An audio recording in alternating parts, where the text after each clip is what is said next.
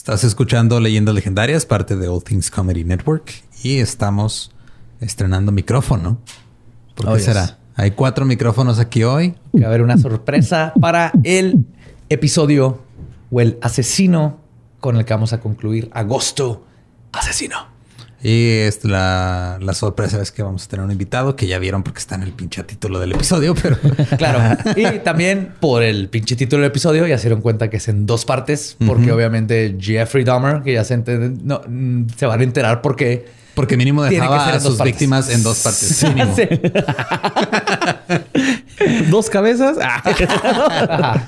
Así que sé que van a disfrutar, van a decir gracias Badía por no haber dejado esto en un solo episodio porque se van a enterar de absolutamente todo. Y además, Agosto Asesino obviamente que iba a escurrir sangre hasta septiembre, porque de eso se trata mi cumpleaños.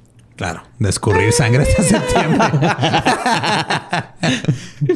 Por todos los orificios. Hmm, ok, entonces nos dejamos con el cuarto episodio de Agosto Asesino.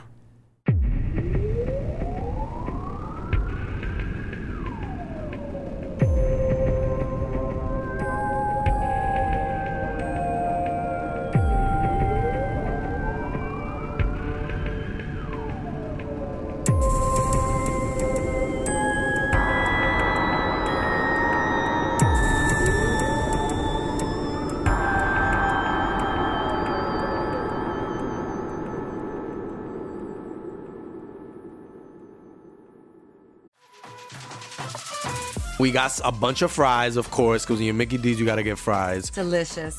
Frank wanted to stay and, and hang out in the McDonald's play place. Um, yeah, it was fun in there. It was, it I was fun, like, man. no, that's for kids, Frank. then he what are got you doing? stuck You on the can't- slide, and we were like, Frank, we got to get back to set.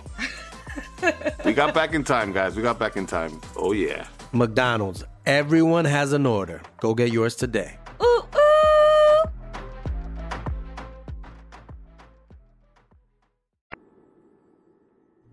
Bienvenidos a Leyendas Legendarias, el podcast en donde cada semana yo, José Antonio Badía, le contaré a Eduardo Espinosa, a Mario Capistrán y a un invitado especial casos de crimen real, fenómenos paranormales o eventos históricos tan peculiares, notorios y fantásticos que se ganaron el título de Leyendas Legendarias.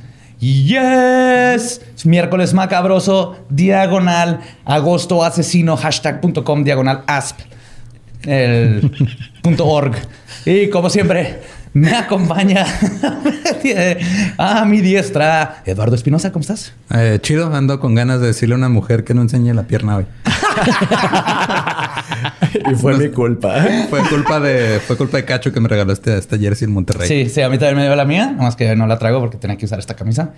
Eh, a mi diestra, como siempre, Mario Capistrán. ¿A tu otra viéndole su carita bonita. A mi siniestra, perdón, siniestra. Eres el siniestro. Aquí ando. Bien. ¿Cómo están, Cacho, Gabe, Tania, Lolo, Joe? Y pues tuvimos la bondad, el privilegio de tener a nuestro primer invitado de las fechas y qué bueno que cayó justo en agosto asesino, directito de Monterrey, Cacho Cantú. Cacho Cantú. Muchas gracias. El privilegio es todo de ustedes. y ya empezando. No, fíjate que yo he visto los influencers de allá de Monterrey salen de viaje a recibir las vibras del mar y yo vine aquí a recibir las vibras de. Del de- mal. de Juárez. De- Ya, ya probaste el burrito de Winnie y no es albur, pero ya ¿qué tal? probé el burrito de Winnie, bendito Chris, me encantó. O sea, neta no lo esperaba, o sea, no sabía qué esperar. ¿Sabes? Solo sabía que era Winnie gracias a una comediante de, de Ciudad de México y su especial de Netflix. Este, pero ya lo probé y sabe muy parecido a un chili dog. Sí, está bien rico. Sí. Tiene sus frijolitos y el sabor. Si vienen, tienen que probar uno. Pues bueno, qué bueno que estás aquí, Cacho. Espero que te guste la historia que les voy a contar, porque aparte, como cerramos con esta historia, va a estar en dos partes porque no se merece menos este personaje del que vamos a hablar para finalizar Agosto Asesino, que va a sangrar hacia septiembre. A, a finales de los 70 y principios de los 80, un hombre solitario e incomprendido aterrorizó a la comunidad LGBT de Milwaukee, cometiendo algunos de los asesinatos más depravados y sanguinarios que se han visto. Todo en nombre de la búsqueda del perfecto esclavo sexual. Estás Hoy- hablando del VIH, ¿eh? Así de que del asesino de la comunidad. Yo todavía le tengo miedo. Sigue vivo, mamonas. Aguas. Este asesino microscópico. Peor que el coronavirus.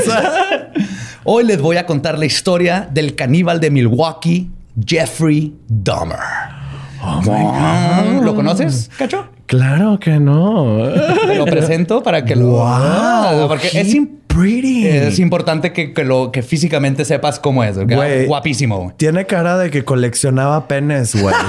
Sí. Ay, güey, sí está guapo, güey. Sí, está Sí, guapísimo. Y luego estaba bien mamado, güey. O sea, aparte Uf, era, hacía uf. ejercicio y era, mira.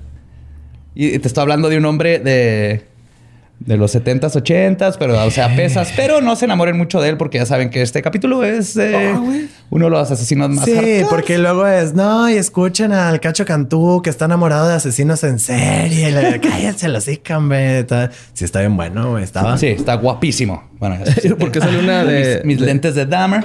Del de Crepúsculo Bajo, mira. Se parece. Porque te pusiste, te pusiste a ver sus favoritos.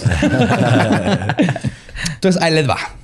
Jeffrey Lionel Dahmer nació el 21 de mayo, Géminis, de 1960 en la ciudad de Milwaukee, en el estado de Wisconsin, en los Estados Unidos. Su padre, Lionel Dahmer, estaba estudiando grados avanzados de química en la Universidad de Marquette y su madre Joyce era ama de casa. Los estudios y el trabajo de Lionel lo mantenía lejos de su familia, pero constantemente les repetía que cuando terminara sus estudios conseguiría el trabajo que siempre había querido y todo iba a estar bien. Un clásico papá. De que, oye, mijito, ¿cuál es tu trabajo soñado? Matar putos. Así de que nada más estoy esperando para cumplir mi sueño. darle. Años después, Lionel admitió que se arrepiente de esto, ya que fue la causa de haber descuidado a sus hijos en los años formativos, especialmente a Jeffrey. Joyce, por su parte, estaba en la casa cuidando a Dahmer, pero en ocasiones estaba aún más ausente que su esposo. Lo más probable, y lo que todo apunta a que sufría de depresión postparto, al principio no diagnosticada, lo que hizo que le fuera difícil formar un vínculo sólido con su hijo. A pesar de esto, el mismo Dahmer comentó en una entrevista que, y cito, mi niñez no estuvo llena de tragedias ni nada. Hubieron buenos tiempos y malos tiempos. Yo creo que fue bastante normal. Y padre ausente. Mi padre ausente, pero a veces que lo quería, pero estaba ausente porque estaba trabajando normal, para sí. mejorar a la familia y todo eso, pero no se dio cuenta que... Así de que espero eso no me convierta a mí en un asesino. Papá, te extraño.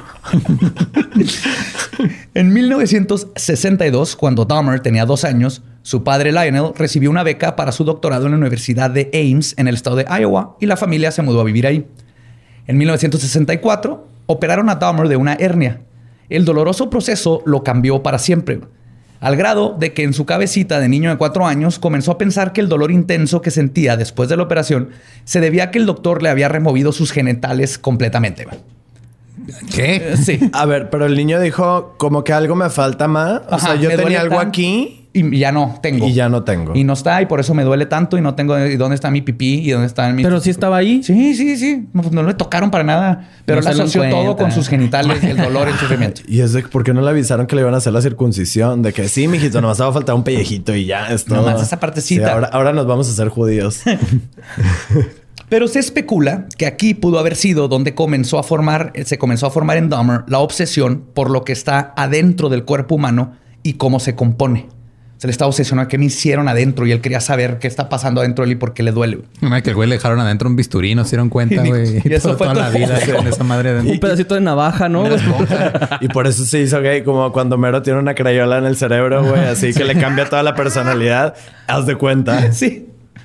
En el 66, Lionel al fin logró su sueño y consiguió su doctorado, lo que le consiguió un puesto de tiempo completo en el campo académico. Y la familia Dahmer finalmente estaban económica y geográficamente estables.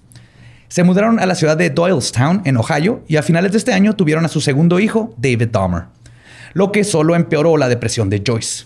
Porque estaba en Ohio. Verga, güey. Traje un chiste malo y viejo, güey. Madre, ya. Estamos rodeados. Estamos rodeados. Los vamos a flanquear por ambos lados. Van a saber dónde llegó el chiste Me malo, siento güey. como colonia de, de chistes malos. güey.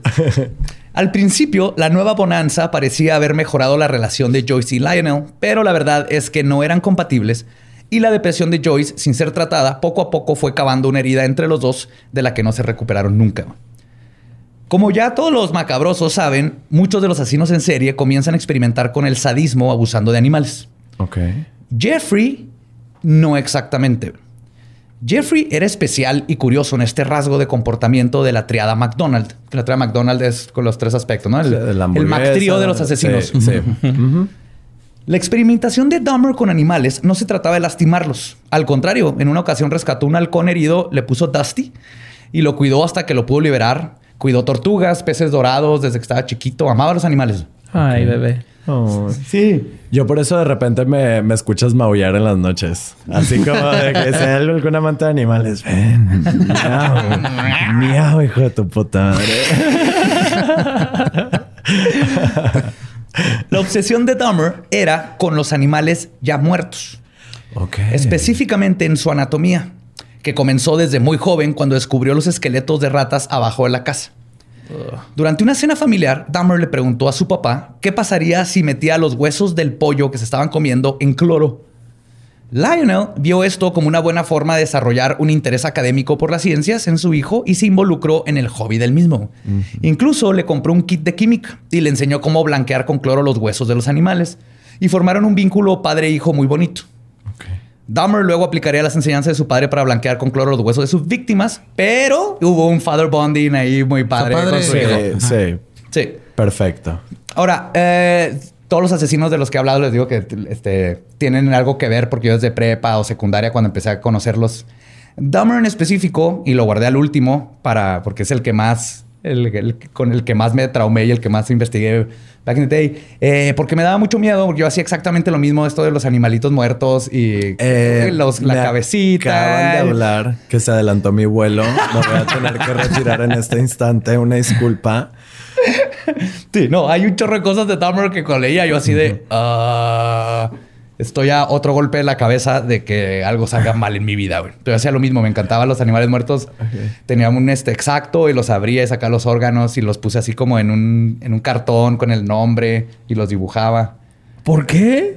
Pues porque quería Porque ver qué tenían adentro. Así de que... Porque era martes. científico, Listo. güey. Sí, porque sus papás no le compraron el Game Boy que quería, güey. Entonces tuvo que encontrarse otra manera de. Era, era curiosidad. Todavía no existía Game Boy. Yo creo que el Game Boy y los, y los videojuegos me salvaron. Yo creo que fue el microornito el que querías, güey. Así de que incinerar ratas y la... No, nunca lastimarlos, todo lo contrario. Sí, ya muertas. Sí. Dahmer luego aplicaría, ah, perdón, este, con su kit de químicos, Dahmer formó un museo de lo macabro en la choza que estaba atrás de la casa, que estaba este, adornada de los cuerpos y huesos de animales que había coleccionado, que incluía un cementerio con pequeñas lápidas decoradas con cráneos y los nombres de los animalitos y todo.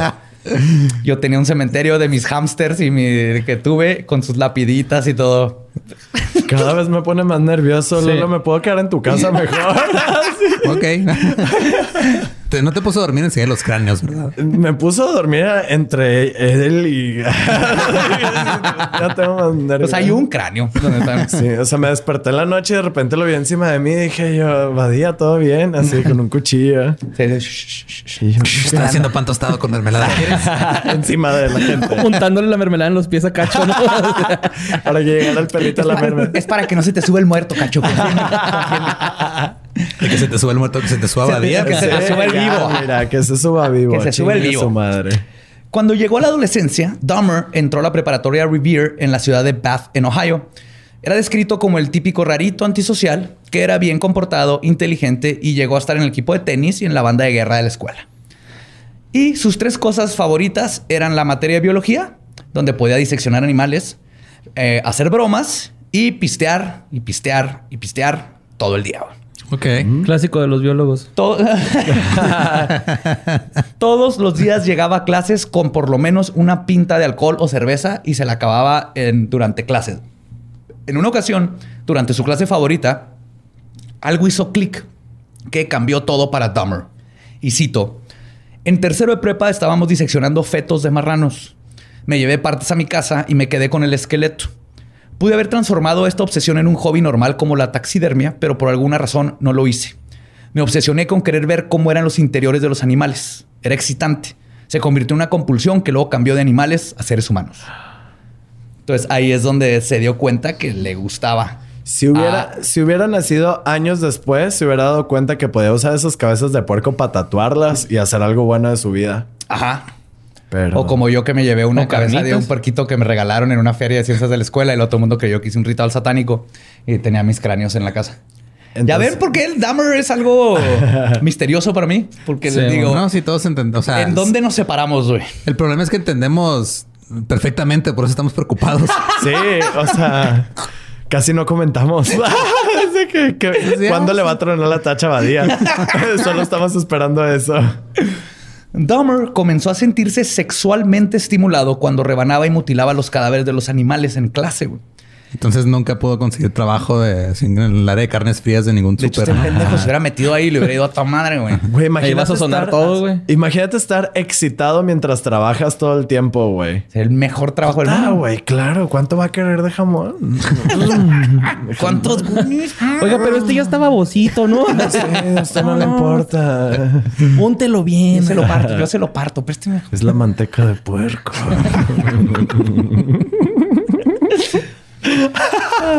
¿Quiere un shot?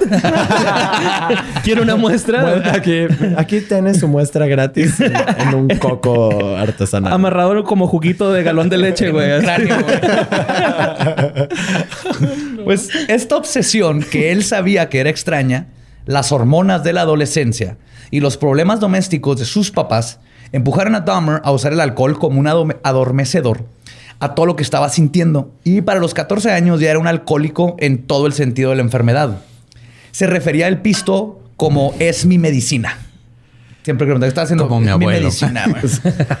En- entonces ya no entendí si era de Estados Unidos o de Monterrey, güey. Porque allá, ya a los 14 me ponían unas pedotas, güey, de matar animales. Esto es algo muy común en muchos asesinos en serie, el intentar suprimir los impulsos con alcohol u otras sustancias, lo cual por lo general solo empeora todo, porque obviamente no se están tratando el problema, nomás lo están escondiendo y luego ya inhibidos y así es cuando pasan las cosas culeras. Pero había otro factor muy fuerte e importante actuando en Dahmer durante ya estos complicados tiempos de adolescencia. Durante la pubertad, Jeffrey se dio cuenta inmediatamente que era gay. Pero viviendo en los 70 en una ciudad conservadora, decidió mantenerlo secreto de todos, lo que lo impulsó a tener que expresar su sexualidad en forma de fantasías, las cuales poco a poco se fueron mezclando con su obsesión de diseccionarlo. Entonces a los 14 años había experimentado por primera vez con uno de sus amigos y todos los sentimientos que flotaban en la cabeza de Dahmer se incorporaron en una sola y vívida fantasía sexual sadomasoquista que forjaría su recién encontrada sexualidad. Sí, ven, te voy a abrir con este bisturí.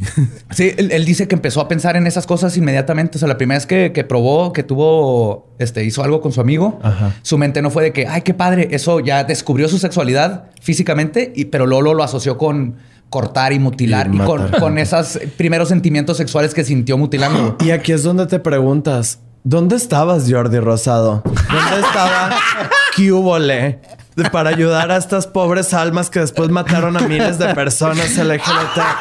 ¿Dónde estabas, Jordi Rosado? En la cotorriza. Estabas ocupado. Creo que ese es el... Tenemos que hacer una máquina del tiempo y mandar a Jordi a los 70 güey. para que salve a todas estas almas. güey. Sí, güey. Yo aprendí mucho de Cubole, güey. ¿Qué huele con tu necesidad de eso- sodomizar a la gente que no conoces? Yo por eso ya no me la jalo en público. Desde, desde que leí Cubole. O desde que alguien dijo, eh, ¿qué huele? No le niegues eso al mundo, cacho. ¿Les molesta si fumo? Ahora, es importante denotar que la homosexualidad de Dahmer no tuvo nada que ver con su patología criminal. Cuando eventualmente salió de... muy importante, muy importante. Es que es, es importante porque no... Él no era, por ejemplo, este... John este, Gacy. John Gacy, Ajá. él estaba reprimiendo su Sí. sexualidad y eso fue lo que lo impulsó a muchas Claro. cosas, ¿no? En, en el caso de Dahmer, no. De hecho, Dahmer no tuvo nada que ver con estos problemas. Cuando eventualmente salió del closet con su papá, él le dijo que por qué no le había dicho antes y lo apoyó, igual que su madre, que de cuando él le dijo, la mamá está trabajando ayudando en una clínica de enfermos de VIH, güey. Y su papá, ¿por qué no lo dijiste antes? Y yo dándote para blanquear huesos, güey. Nos pudimos haber divertido en otras Sí, formas, mijo. pudiste haber limado el hueso.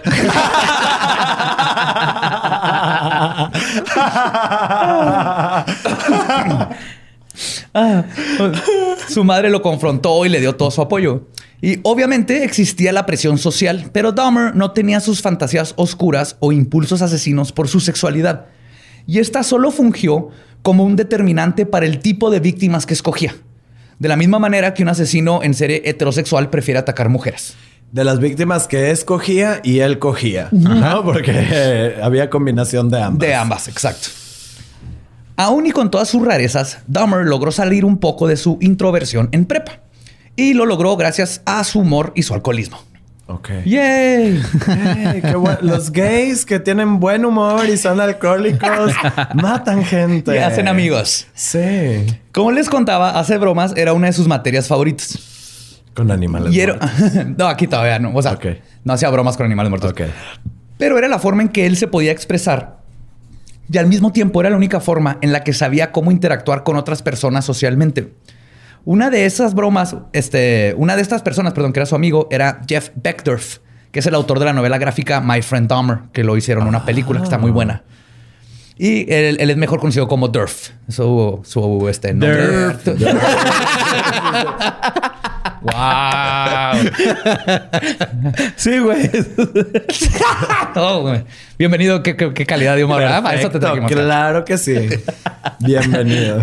Pues, él conoció a Dahmer porque era su compañero de equipo en el laboratorio y lo describe como, y cito, otro chico tranquilo y dork. O sea, el para él siempre fue su amigo. De hecho, dicen que cuando, cuando le hablaron para decirle, oye, ¿viste lo que la- uno de la prepa con el que tú estuviste hizo estas atrocidades? Dice que no pensó en Dahmer. Primero pensó en otro güey. Ya, Así de... Dahmer era un rarito, pero jamás pensó que fuera a hacer lo que hizo. Un día vieron a Dahmer pretender que tenía parálisis cerebral. Ah, porque el decorador de interior de la mamá tenía parálisis cerebral. Ok. Entonces Dahmer empezó a imitarlo. Ajá. Y eso pues cagaba de la risa a todo mundo. güey. Y se Ah, hizo tan cabrón. gracioso que lo invitaron a su grupo que se llama, se autollamaron The Jeffrey Dahmer Fan Club. Entonces eran como siete amigos con Jeffrey Dahmer. Y Dahmer se convirtió en el reír de la clica. Imitaba a borregos, pretendía que le estaban dando ataques epilépticos al grado de que hacer Hipo. bromas. Sí, po. No mames, y ¿en, en, dónde- en qué parte le dieron su programa en multimedios? Otro, otro, otro lugar Sí. donde pudo haber escapado toda esta tensión. y Todavía no, bueno. se lo daban porque todavía no consumía cocaína. Entonces todavía no se ganaba su puesto en multimedios. Y ya muerto Wow. quedé yo. Ya, regresando a Monterrey, muerto Ya. quedé. Pues al grado de que hacer estas bromas todo jackass se convirtió en, y cito, hacer un Dahmer. Así le decían, ah, Dahmer. Ahí tira Dahmer. Y eran, iba al mall y se tiraba en el piso y le hacía... Hay unas, hay unas personas, este, unos psicólogos que dicen que tal vez tenía algún tipo de Asperger, Ok. pero eh, todas esas como este, diagnosticar post y con alguien que no conocieron, nunca las tomo muy en cuenta porque es muy difícil si no conoces en persona. Sí. Pero sí era socialmente raro, güey. Tú lo ves parado, viste esa foto donde está en la playa, se Sí. para raro, güey, como muy recto y siempre muy tenso. Pero esta era la forma en que socializaba, güey. No podía platicar normal con la gente, tenía que hacer reír y, y no tenía una inhibición social. O sea, el vato se podía ir y hacerse el, el hazme reír de un mall y le valía madre que toda la gente lo viera. En Jackass le hubiera ido a toda madre, güey. Ajá. Si hubieran invitado, si hubiera nacido Johnny Knoxville en esa época, hubieran hecho. Hubieran sido compas. Qué bueno que dijiste el nombre de Johnny Knoxville porque estaba pensando en Jack Sparrow. perdido, güey. Yo así el de Jack es Jack Sparrow. Bienvenidos a Jackass con ah, Capitán Jack Sparrow. Capitán Barbosa. Oye, el Capitán Barbosa y yo vamos a robar ese barco y conseguir ron. Y con I un am Jack enanito en tanga. Esa es la bola de cañón. Jack Sparrow. De hecho, en una ocasión fotobombeó todos los grupos escolares en las fotos del anuario. güey. O sea, se metía a esconde así que el, el grupo de ajedrez y se metía y se tomaba la foto. güey. Al grado que la escuela tuvo que manualmente borrar a Dahmer con marcadores de todas las fotos del anuario que salió, que estaba en el club de honores, club de chess, club de porristas, club de música. Se metió así en todos. Como buenas bromas, hizo buenas bromas. güey.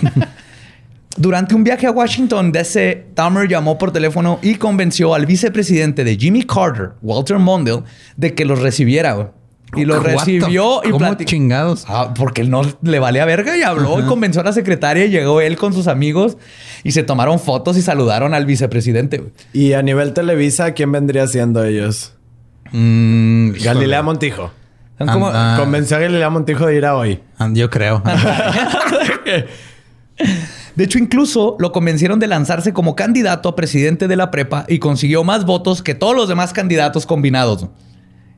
Y no hicieron ni madre. Así como nosotros que hicimos lo mismo, me lanzaron como candidato, salí vestido de gabardina como Manson con la de Beautiful People, dime speech, ganamos y lo único que hicimos fue una fiesta con un barril de cerveza que nos confiscó la escuela y luego ya no hicimos nada como, como sociedad de alumnos. Fue de que si no me vas a estar dejando ser yo mismo, chinga tu pito escuela. Si, pu- si anduviera pedo, podría cortar a este feto de borrego atrás de los edificios. Sí, voy a pelear por el derecho de poder descuartizar un cerdo atrás sin que digan que está haciendo un rito satánico. Y todo, ¡eh! Sí, ¡eh, vaya! Taquitos de puerco en la escuela diario. Este, en una broma con un presagio ominoso, llenaron los pasillos de cuerpos delineados como en las escenas de crimen. Toda la escuela cuando llegó estaba... ajá. Todo este aspecto de class clown, el, el- el payaso, graciosito. el graciosito, El salón, sí. y tener un grupo de amigos fue importante para Dahmer en el sentido de poder controlar ciertos impulsos. Pero aún así, como él mismo dijo, y cito, desde los 14 o 15 comencé a obsesionarme con pensamientos de violencia entremezclados con el sexo. Y solo se fue poniendo peor y peor. Y, es- y estos pensamientos crecieron en paralelo a su vida de comediante. Fue durante la prepa que Dahmer se obsesionó con un hombre mayor a él que corría para hacer ejercicio, el cual veía casi a diario camino a la escuela. Sí, era un tipo, andaba sin camisa, con sus chorcitos setenteros, corriendo y Dahmer, ese fue su primer crush así de, oh my God. Ahora le llamamos cruising. Ahora cogemos con esos señores. Pues Dahmer comenzó a fraguar un plan basado en su fantasía de tener al hombre inconsciente y poder explorar su cuerpo como y cuánto tiempo quisiera. Al principio comenzó a esconderse solamente detrás de la maleza que colindaba con la orilla de la carretera por donde pasaba su crush y solo lo observaba. Hasta que un día decidió que cumpliría su fantasía y llevó un bat. Y estaba dispuesto a atacar al corredor. Por suerte, por alguna razón desconocida, el hombre no salió a correr ese día. No mames. Madre. Fue lo único que lo salvó, güey. Dahmer ya estaba ahí atrás con su bat. Cuando no llegó, pues fue así el walk of shame. Con sus tacones ya maquillado, güey. Bien corrido, ¿va? Y aquí es donde te pregunto, eh, Badía, este, Dio- digo, no te pregunto, te digo, Dios existe. Es que hay cosas que Dios dices. no está muerto. Ah, Dios existe, pero le hace, le, le echa a unos y a otros, porque ahorita vas a ver que. Ahorita que sepas cómo estuvo en muchas cosas de Dahmer y que te vas a dar cuenta durante los dos episodios, luego vas a decir, pues si Dios existe, se me hace que quería mucho a Dahmer, güey. Mira, la gracia divina no le cae bien a todos, ¿sabes? O sea, pregúntale a los de África, se lo está llevando la chingada, güey. O sea, es como... Sí, no es, para todos. Escoge. No, no Sí, es para sí, todos. sí. No escoge. Eh, Dahmer no volvió a intentar su plan. Probablemente porque el factor principal que mantuvo a Dahmer de actuar sobre sus impulsos asesinos en estos tiempos fue lo mismo que eventualmente lo llevaría a ser capturado. Era un criminal inepto. Súper inepto. No tenía mente criminal. eh, no tenía... De hecho, ahorita van a entrar que todo lo que se tenía que poner hasta la madre para poder hacer algo. Ok. Y aunado a esto, en este tiempo aún vivía con sus papás porque le, y le hacía difícil poder secuestrar a alguien y llevarlo a la casa. Pero el destino cambiaría esto en muy poco tiempo. En 1978, todo se alineó para crear al monstruo que conocemos hoy. Lionel y Joyce deci- decidieron al fin terminar con el matrimonio. Lionel se mudó a un hotel, se mudó a un hotel y al poco tiempo Joyce decidió irse. Se mudió. Se mudió en un hotel. Se fue a un hotel y Joyce decidió irse con su familia y se llevó a David, al hermanito. Dejando a un adolescente preparatoriano, alcohólico, con problemas mentales, completamente solo por todo un verano en la casa familiar, sin ningún tipo de supervisación adulta, güey. ¿Y ese qué episodio de La Rosa de Guadalupe? Sí, güey. Ese es el sueño de todo adolescente, pero si eres un adolescente que ya estás trastornado, lo peor que puedes es dejarte solo con tus pensamientos. Durante el divorcio, Lionel y Joyce estaban peleando por la custodia de David, porque primero le dieron a David a la mamá, que obviamente tenía, ya en este tiempo estaba medicándose bien cabrón. Entonces la medicaron y los hizo adicta a las pastillas que la tenían adormecida. Estaba- Joyce estuvo súper mal. Entonces, obviamente, el papá dijo: No le pueden dar a David a la mamá. Y se están peleando por quién iba a ser. Eventualmente ganó el papá. Este, pero durante el proceso, ninguno de los dos le prestó atención a Dahmer. Nomás así como el otro ha de estar cuidando que mi hijo Sí, esté bien. de- vamos a pelear por el chiquito y, Ajá. Y el pa- otro ya está pa' que me lo des. Para ya no embarazarte, no necesitamos más hijos raros. ¿Sabes cómo, cómo, cómo se le dice? Este, me, me encanta este nombre. Es el condón católico. Sí, Ajá. sí, sí, sí. Así puedes no tener sexo porque a. Dios nomás le importa el imen. Exacto, Sí. que lo puedes perder en un sube y baja. En una bicicleta. Diosito te lo está cuidando. Sí, o si ves muy intensamente un hámster también. Truena. Truena. Sí, no sé si sabían, pero aguas cuando vean Yo, intensamente yo hámsters. no me acuerdo cuándo fue. No sabes Cuando si viste lo- intensamente un hámster y se te tronó el... No cuando me tronó el imen. Cuando, sí, lo del hámster sí, pasa así. Para lidiar con esto, comenzó a tomar aún eh, más y a obsesionarse con sus fantasías, Jeffrey, que ahora se enfocaron en secuestrar a alguien este, que estuviera pidiendo un aventón y llevarlo a su casa. Bien súper así de, porque dijo, a huevo, si me encuentro a alguien pidiendo aventón y en los 70 me lo traigo. El 18 de junio de 1978, la voluntad de Dahmer se hizo realidad. güey. Puta madre. Ándale, güey. Magia caos. Ándale, güey. Logré meterlo, güey. Aplicó su pinche magia caos, güey. Regresando, pero ahí te vas a ver dónde está tu dios ahora. A ver, Tú a ver, dime. tú dime, yo te digo. Regresando de comprar más alcohol, vio a Steven Hicks, un joven de 18 años que venía de regreso de un concierto de rock y estaba pidiendo aventón para regresar a Ohio a tiempo para el cumpleaños de su papá. Ese güey. Era como ir a un concierto de rock de Ride y a ver si llegó el cumple de mi jefe. Eran los Eran los 70s, 70s, güey. Yo lo. La tentación fue demasiado para Dahmer al ver no solo su fantasía sexual pidiéndole un aventón, sino que Hicks, un joven atractivo, no traía puesta su playera porque hace un chorro de calor, te está así sudado, sus chorcitos setenteros pidiendo ride. Y Dahmer confesaría después que sintió una obsesión inmediata por el pecho del joven. Se le vio el pecho y dijo, lo quiero, tiene que ser mío. y ya después lo colgó en su pared, pero pues, sí, sí, sí. Se lo ponía de vez en cuando él. Así que, "Oh, ve mis pechos. Después. Y de ahí salió la canción. Qué bellos son tus pechos de hombre. ¿Ves? ¿Ves? Cultura popular, hija. Ay, güey. Hicks no solo aceptó el aventón, sino que accedió a ir a tomarse unas cervezas y fumarse una- unos gallos a casa de Dahmer antes de seguir en el camino. Después de pistear por horas, Hicks le dijo a Dahmer que se tenía que ir. Y esto le rompió el corazón. Y cito, el tipo se quería ir, pero yo no quería que se fuera. Yo quería que se viniera.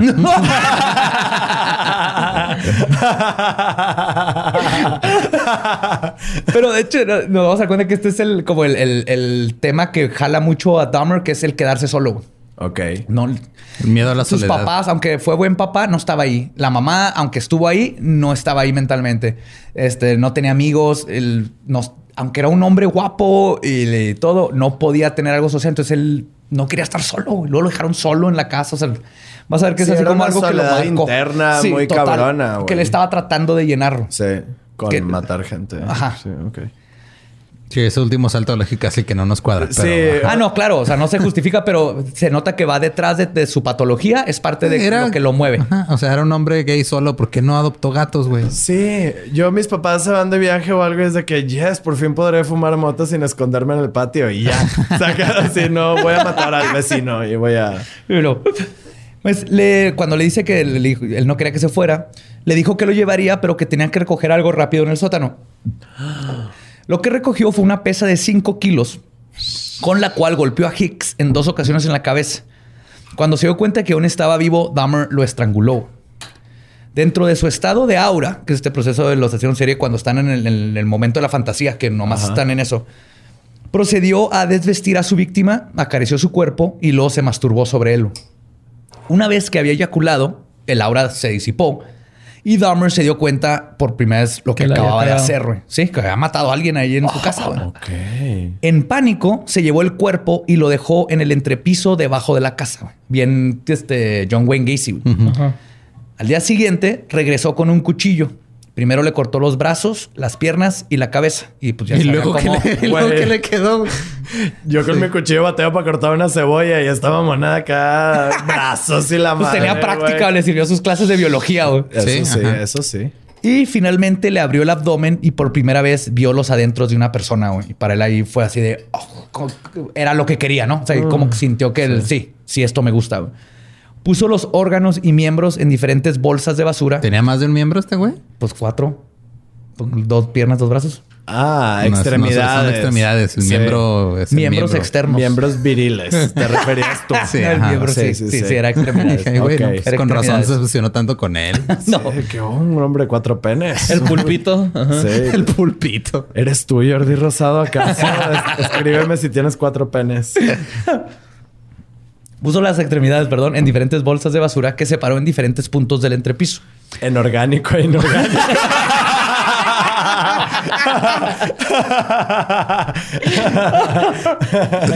Ay.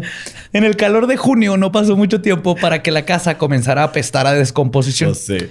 Después de varios días viviendo sobre el cadáver, Dahmer decidió que era tiempo de deshacerse de él.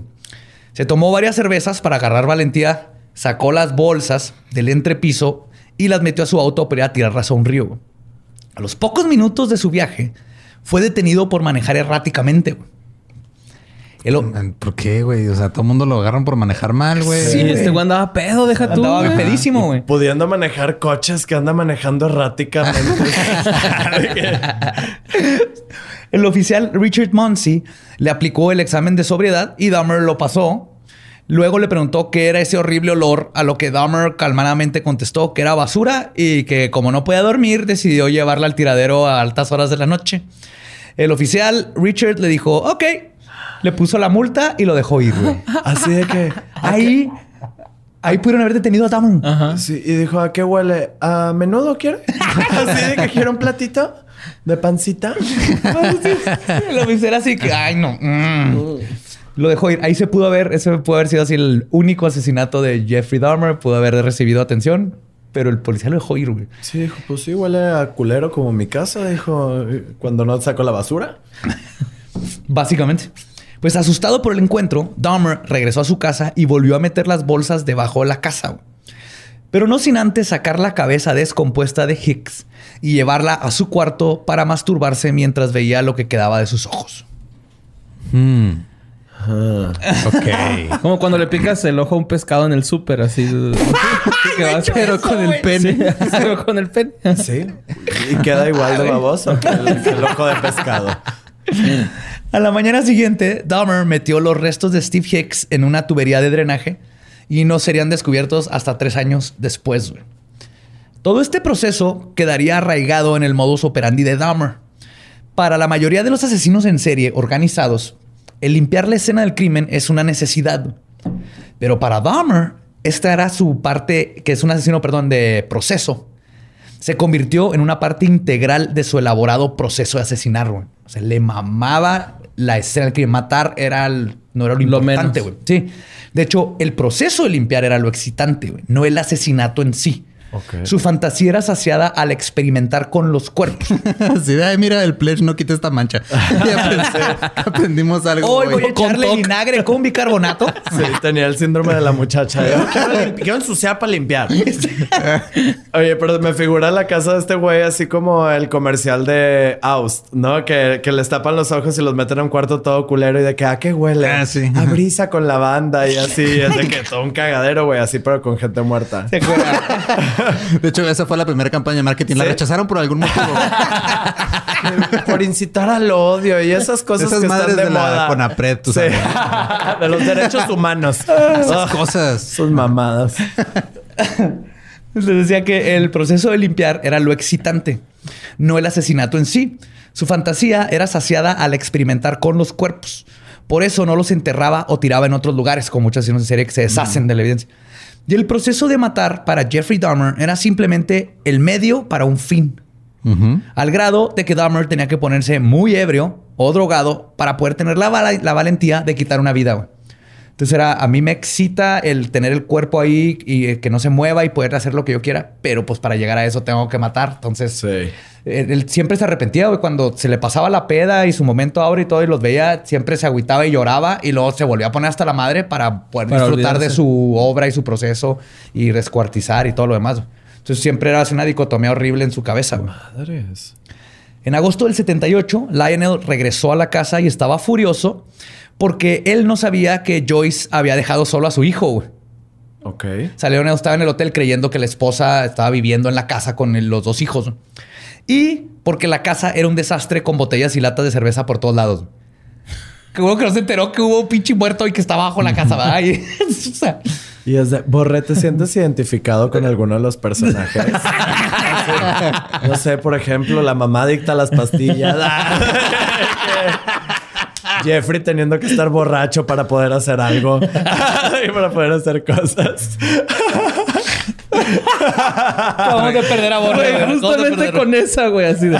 Güey, este güey es como yo, se pone borracho para hacer cosas, güey. Claro. Mi, Borre, mi papá lo regañó porque estaba lleno de cerveza. Sí, ya me dejó de dar miedo Badía. Ahora sigues tú. No, Borre está teniendo un flashback así totalmente. Hello, darkness, my friend. ¿De qué, qué hice con el último cuerpo que dejé en el entrepaño de la casa? Pues intentando ponerle orden a la vida de su hijo, Lionel lo convenció de inscribirse a la Universidad del Estado de Ohio y le ofreció pagarle la colegiatura y su, estancia. Dahmer aceptó renuentemente y comenzó sus estudios universitarios en negocios en otoño. Curiosamente no se metió a biología ni a se metió a negocios. Y en otoño. La E, ajá, sí. Güey. O sea, ¿empezó en otoño o era nada más como hacer negocios tres meses al año? Así se, se dedicó a organizar festivales. Sí, nada más. Solo en otoño porque no llueve. Y fiestas de Halloween. sí. Entonces, entonces, ¿él inventó el Pumpkin Spice Latte o qué pedo? Yo creo que sí, es lo Es que el único negocio de otoño, güey. Los McRibs. Ah, sí, los extraño. güey. sí, güey, esa no es extraña. Ah. Sus compañeros de cuarto lo describen como un güey solitario que se la pasaba pedo y cantando I am the walrus.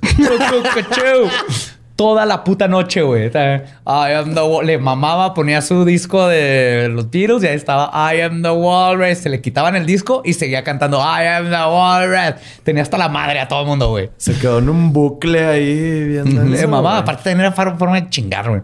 Y en una ocasión regresaron al dormitorio y lo encontraron con todos los muebles apilados en una esquina, mientras que las paredes estaban todas decoradas con rebanadas de pizza. güey. Ok. Dahmer se había enojado porque no lo habían invitado a una fiesta y lo recibió así, güey. El pedo es que lo habían tratado de invitar a fiestas y era un raro de lo peor, güey.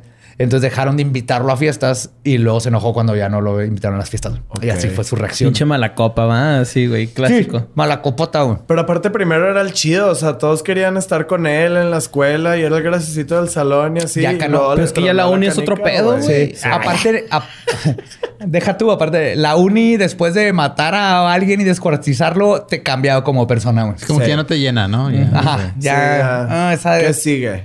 sí, filosofía. mm. Ah, Por suerte, para los roomies, solo tuvieron que aguantar a Dahmer dos meses porque abandonó la universidad y exhortado por su padre se unió al ejército. Ahí se entrenó, irónicamente, como médico. Al principio, la rutina fue buena para Dahmer, como le pasa a muchos asesinos en serie que se, se meten al ejército y les va a toda madre. Pero cuando fue transferido a la base Boomholder en Alemania del Oeste en junio de 1979, sus viejos demonios regresaron. Comenzó a tomar de nuevo. Obviamente no estaba permitido el alcohol en la base, pero Dahmer había convertido un portafolio en su propio minibar, güey, que hasta traía un vaso y un mezclador de martinis, güey. Huevo. Yo ahí sí mis respetos. Sí, eso es algo. Joe. es algo de Eso está bien badía. Sí, los martinis son bebidas de gays. Yo, yo conocí...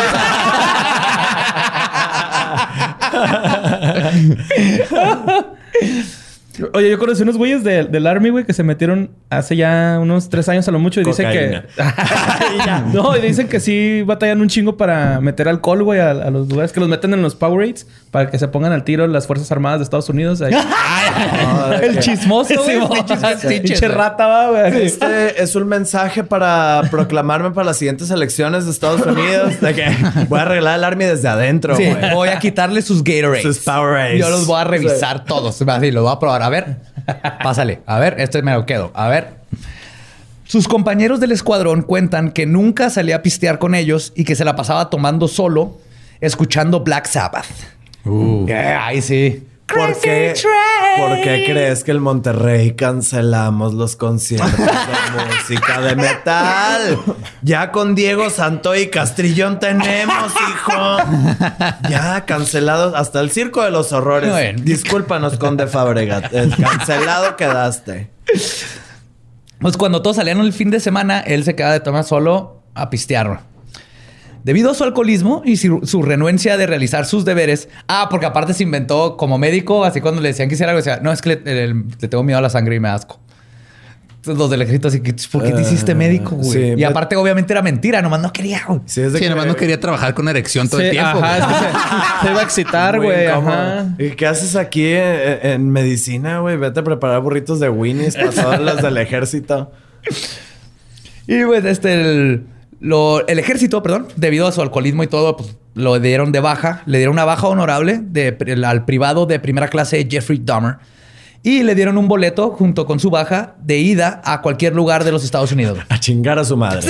Así ten un boleto de ida a, chingar, a tu madre. Go fuck yourself. no, pero estaba en Alemania. Hash me. Vámonos a chingar a tu madre. Eu falo tu madre te puta. Es que estaba con unos portugueses. Sí, sí, sí. Vamos a estar metiendo todos los acentos, ¿verdad? Y luego llegó, llegó su amigo italiano, ¿verdad? ¡Eh, puto de la puta, filio! Este vamos en el Ferro. Dahmer. Dahmer. Bigotona. La señora bigotona con el, el Winnie, el burrito de Winnie. en 1981, Pinche guerra de estereotipos, ¿verdad? Bueno, acentos, de acentos, güey. Estoy, estoy pensando como en todo lo contrario que es un burrito de Winnie, güey. O sea, porque Winnie podría ser un pene y el burro, pues el. Es un, es un- es un pene dentro enredado es en un- pene. es una güey. paradoja. Es un penenosha, güey. Penenosha, Ah, sí. Un burrito de Winnie, güey. Está bien Penosha. pegado. Un penosha, güey.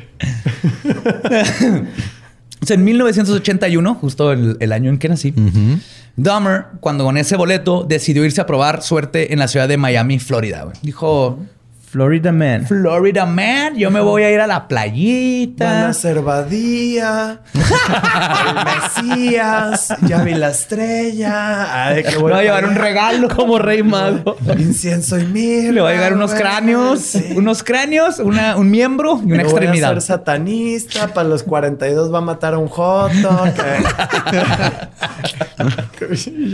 Ay. Consiguió un trabajo en un deli de emparedados llamado Sunshine Subs. Era como un subway. Pero no duró mucho y fue despedido porque faltaba al trabajo. O cuando no faltaba, llegaba ebrio. ok. Cuando lo corrieron del motel donde se estaba quedando porque no tenía dinero, acampó por meses en la playa hasta que eventualmente sus padres lo convencieron de que regresara a Ohio. Sin muchas opciones, accedió y de las primeras cosas que hizo cuando regresó a casa, a su casa de la infancia, fue sacar lo que quedaba del cuerpo de Hicks. Limpió los huesos y luego los trituró usando un martillo, un martillo grande, un sledgehammer. O sea, seguía ahí. Sí, ahí sigue el cuerpo. Y sus papás no decían qué mierda huele. No, pues ya estaban en un tubo, tal vez creían que era el drenaje, pero nunca dijeron qué mierda huele. Sí hay mucha, ¿cómo se llama cuando los papás no se dan cuenta que están haciendo sus hijos? Negligencia. Había mucha negligencia de parte de los padres Sí, y te das sí, cuenta, sí. güey. Sí, claro. Totalmente. Y mucho, y ahorita vamos a ver que la abuelita también. O sea, como que toda la familia sabía que algo andaba raro con Jeffrey, pero nadie se le ocurrió decir, todo bien, hijo. Sí, pero- Así de pelada, güey. pero ¿todo nos vale bien?" verga. Ajá. Sí. Y, era de esos de, no es que me valga verga, estoy para ti, hijo, pero no estaban para él. ¿Sí me entiendes? Según ellos estaban haciendo las cosas bien y la neta no. La neta Oye, no. encontré un cráneo en el cuarto de Jeffrey. Es una etapa, déjalo, ¿no? Es, es solo una etapa. fase. Es una etapa, fase, sí. se le va a pasar. Pregúntale a mi mamá. Sí. No se te pasó ahora, es un podcast al respecto. Gracias, mami. Entonces lo que hizo es que agarró los huesos, los trituró con un martillo, los hizo polvo, básicamente, casi. Y todo lo que quedó de los huesos. Qué línea de A la huesos. Paulina Rubio, güey. Ah, Quédate en causa si no quieres que te mate. De hecho, se fue a las orillas de su- la casa de su infancia tenía un bosque muy grande atrás. Entonces se fue al bosque con, el, con los huesos y los esparció en las cercanías de la casa, girando como una especie de macabro aspersor de césped. O sea, se puso a dar vueltas así como ventana brillantina, güey. sí pasa. Ya se aventó aquí. Binder. Pero no sé si investigaste bien, Badía, porque justo ahí fue donde la China se perdió. Era el bosque de la China, güey. Ok, entonces el bosque era de una china, no era el bosque del país China. Es que siempre, siempre Sí, tuve no. conflicto con eso de No, niño, güey. Era el bosque de la China. Sí, porque la chinita se perdió. Se perdió. Ajá. Mm, ok. Y como eh, Estaba Jeffrey perdido, estaba perdido, se se, encontraron encontraron los los La. China se perdió porque Dahmer se la comió. Exacto. Ahí está, ya, Ok. ya lo resolvimos. Es listo por completo. Pues Dahmer comenzó a buscar trabajo y ayudar en la casa. O por lo menos eso pensaba su padre. Imagínate la, la solicitud de empleo de Dahmer así de que Eh, pues trabajé en un subway en Miami, güey. ¿Me corrieron por pedo? Sí, me corrieron. En el ejército era médico, pero me daba miedo la sangre. Y mejor hice... ¿Cómo? Pe, pe- pe- penuchas. Penochas. Penochas. y ya, a eso me dediqué toda la vida. A vender penochas. Inventé el- la, el- la brillantina de hueso. Y ya. bueno. Prueba, pero esto va a estar impre- impresionante. Cuando pegue, todo el mundo va a ponerse huesos. Este, por lo menos su padre pensaba que estaba haciendo esto. En realidad se la pasaba pisteando en parques o bares y eventualmente lo arrestaron por intoxicación pública y lo multaron con 60 dólares. Y Lionel decidió que esta era la gota que había derramado el vaso. Su hijo necesitaba amarrarse el cinturón y controlar su vida. Así que lo mandó a vivir al sótano de su abuelita, Catherine Dahmer, en la ciudad de West Alice, en Wisconsin, en diciembre del 81. Estoy har- ya estoy harto de que seas mi problema. Vete con tu abuela. Básicamente, güey. Igual que Domer, sus problemas los mandaba para el sótano, ¿no? Era de familia, güey. Es de familia, güey. Sí. Güey, históricamente está comprobado. Tienes un hijo que no quieres, mándalo con sus tíos como Harry Potter, así que viva bajo unas escaleras. De hecho, yo cuando leía Como el anuncio Dahmer- de Coppel, güey, que está saliendo, ¿no? En YouTube. Que una señora agarra a dos este, sobrinos suyos. ¿No lo han visto? No. Ah, que- Obviamente, pues tienen no, premium, porque no estamos premium. siguiendo la historia. Sí, Ajá. Sí, mo. Entonces nos tienes que contar cómo es el... O tenemos pues que que- el sueldo porque papá y tu premio. o le tenemos que enseñar a picarle skip, eh, skip ad. No, es que sí hay unos que no puedes. ah, ok, ok. No, pero hay uno donde sale una señora diciendo que el amor de la madre es infinito y lo dice. Por ejemplo, yo tengo dos sobrinos que son causa de un matrimonio que no funcional y se queda con ellos, güey. Entonces, en México pasa mucho, ¿En güey. qué te quiere vender Coppel con ese anuncio? Que vayas y empeñes a los niños que te dejaron. Así de que, ay, mira, dame un crédito de Coppel y ten un niño. Así, haz lo que quieras con él. Ay, No no, sé, ay, nada más ay, no, mi los hija va a ser de allá de Puerto Vallarta, ¿no? Lo de... de trata de menores. Verga, güey. Sí te pasaste de verga. Pero, pero felicidades. de eso se trata esto. Es una Sí. crítica social. Exacto. Hay que cuestionarlo todo. Sí, güey. ¿Dónde estabas, Jordi Rosado? ¿Dónde estás? Pues creyendo que al estar cerca de la abuela le ayudaría y al mismo tiempo él podría ayudarle a la abuela, los padres de Dahmer se sintieron como que ya lo habían mandado por el camino correcto y se volvieron a olvidar de él. Y al principio Dahmer parecía que estaba cambiando su vida. Los primeros meses de estadía en sus nuevos aposentos le sentaron bien. Consiguió un trabajo como flebotomista en un banco de sangre y plasma. Es el que te saca sangre. Sí, saca sangre.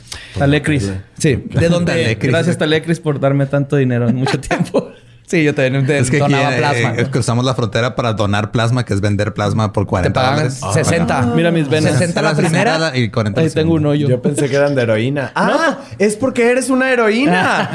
Salvas gente con plasma. Así es. Sí. Se los vendía a 30 dólares y ellos le sacan como 2 mil dólares. Ajá, pero pues tú sacabas para la peda, güey. ¿Y Sí. por cuánto tiempo tienes que estar limpio para ir a hacer eso? No, pues Ellos lo filtran y te avisan si de plano está muy mal, te dicen que no. Por eso sé que es pura mamada cuando aquí en México te dicen que dones sangre, pero no puedes tener tatuajes, ni aretes, ni haber tenido sexo, ni así. Allá pues tú vas, te hacen preguntas para si les dices me acabo de tatuar o todo, nomás lo ponen para darle el chequeo extra Ah, de que puedes estar en riesgo porque te tatuaste, pero te están pagando y aún así te aceptan crudo, Ajá. como estés, y te dan de comer siempre. Legalmente no te pueden dejar ir si no has comido, entonces ahí te tienen pizza y todo, está bien chingón, y te pagan. Y si llegas así crudo, güey, o con la sangre llena de grasa, te mandan a caminar un ratito y luego ya regresas. a- ¿No? ¿Y, y qué pasa si llegas gay? Porque en México no puedes donar sangre. No pasa nada, a ellos no les importa. Ya no pasa nada, no. Porque maneras ellos van a revisar la sangre y, y, este, el- toda, güey. Aunque llegues y digas, no tengo tatuajes, no soy gay, no he hecho nada, todas maneras la van a revisar por seguridad. Entonces no Sí, importa. no sé si. Primer allá- mundo se llama. Aquí en Juárez creo que gente. Entiendo, entiendo. Ya, Y ya. eso es para que te paguen para donar, donar plasma. Aquí en México, cuando quieres donar plasma para un amigo que lo atropellaron, ah, no, trae tatuajes, o eres gay, o traes el pelo muy largo, quítate las patillas. Verga, yo- ya no puedes domar sangre. Pues ahí en el, en el banco de sangre, una, en una ocasión se robó una de las muestras, la cual se intentó beber, pero se dio cuenta que no le gustaba el sabor de la sangre. Entonces no se convirtió en un vampirito como Richard Chase. Ok. Como era común, eventualmente su alcoholismo lo alcanzó y lo despidieron del banco de sangre. Esta vez no porque faltara su trabajo, sino porque siempre que llegaba estaba increíblemente ebrio o increíblemente crudo. Una de las dos, güey. No había punto medio. Tiempo después de ser despedido, compró una Magnum 357 para, y cito, practicar tiro y defensa propia. Ah, yo pensé que la que trae almendra. Una Magnum 357 con almendra. De gelato, ni siquiera de nieve. De gelato. Italiano. Bigotón. Italiano. La La Magnum. Bigotón. Ahora sí con grasa de Molto puerco. fría di Olanda. Io mi loppo en mi bocchi. Violandito del tiempi. Chingados está pasando. Yolanda Andrade. Ah, se llama Yolanda. Aquí sí, por suerte, después de comprar la pistola, su papá se enteró y se la quitó porque estaba preocupado que un alcohólico como su hijo tuviera un arma de fuego. El 7 de agosto del 82 decidió visitar la feria estatal de la ciudad de Milwaukee, que estaba celebrando a unas cuadras de la casa de su abuela. Era un festival celebrando la rica cultura alemana y polaca de la ciudad, y eso significaba que había copiosas cantidades de cerveza. Obviamente. Increíblemente intoxicado, Dahmer tuvo la brillante idea de bajarse los pantalones enfrente de una multitud de mujeres y niños y comenzar a mear. Esto le ganó que lo arrestaran por su primer crimen sexual. Pero al fin solo le pusieron cargos por intoxicación pública y conducta desordenada y tuvo que pagar una multa de 50 dólares. Qué pata, güey. Eso pasa en Pal Norte diario. de que todo Yo una bien. vez oriné a una persona en Pal Norte, güey, de hecho. Sí, No, oye. no pensaba ir a los baños, güey. Estaba en una banda que me gustaba mucho y oriné ahí y la chava se volteó, pero yo tenía mi mochila así enfrente y subí mis bracitos y empecé a aventar así chisguetes, güey. y luego ya se, como que se cambió de lugar y grité perdón. Y ya. Y aquí, Ya, es, qué bueno que aquí- pediste perdón. aquí es donde agradezco los accesos a los VIP, güey. Sacas de que tiene clima el baño y la verga, no gente mirándote atrás. Sí, güey, no tienes idea Perdona que a hay, güey. esa regia que oriné. Una, una disculpa. en Porter, sorry, neta. Nancy. Y vas a ver perfectamente quién fue este güey cuando dijiste Porter, güey. Ya va a ser. ¡Fue este pendejo! Así, tú fuiste la marrana. Sorry. Este nuevo encuentro con la policía lo asustó lo suficiente para que comenzara un periodo de dos años de sobriedad. No total, pero le bajó bastante a su Que ese es un libro de Gabriel García Márquez, ¿no? Este, Me tramparon me- exponiéndome enfrente de niños y entonces dejé de pistear. Dos Sí, años de Es la sobriedad. secuela de 100 años de Sí, soledad. sí. Son dos años de sobriedad. Y tratando de hacer algo por las crecientes fantasías que crecían en él, decidió erróneamente acudir a rezar y leer la Biblia para intentar suprimirlas. Este camino religioso solo le trajo una nueva serie de problemas. Comenzó por primera vez a sentir culpa por su homosexualidad. Lo que lo hizo que se reprimiera y que sus fantasías se solidificaran aún más.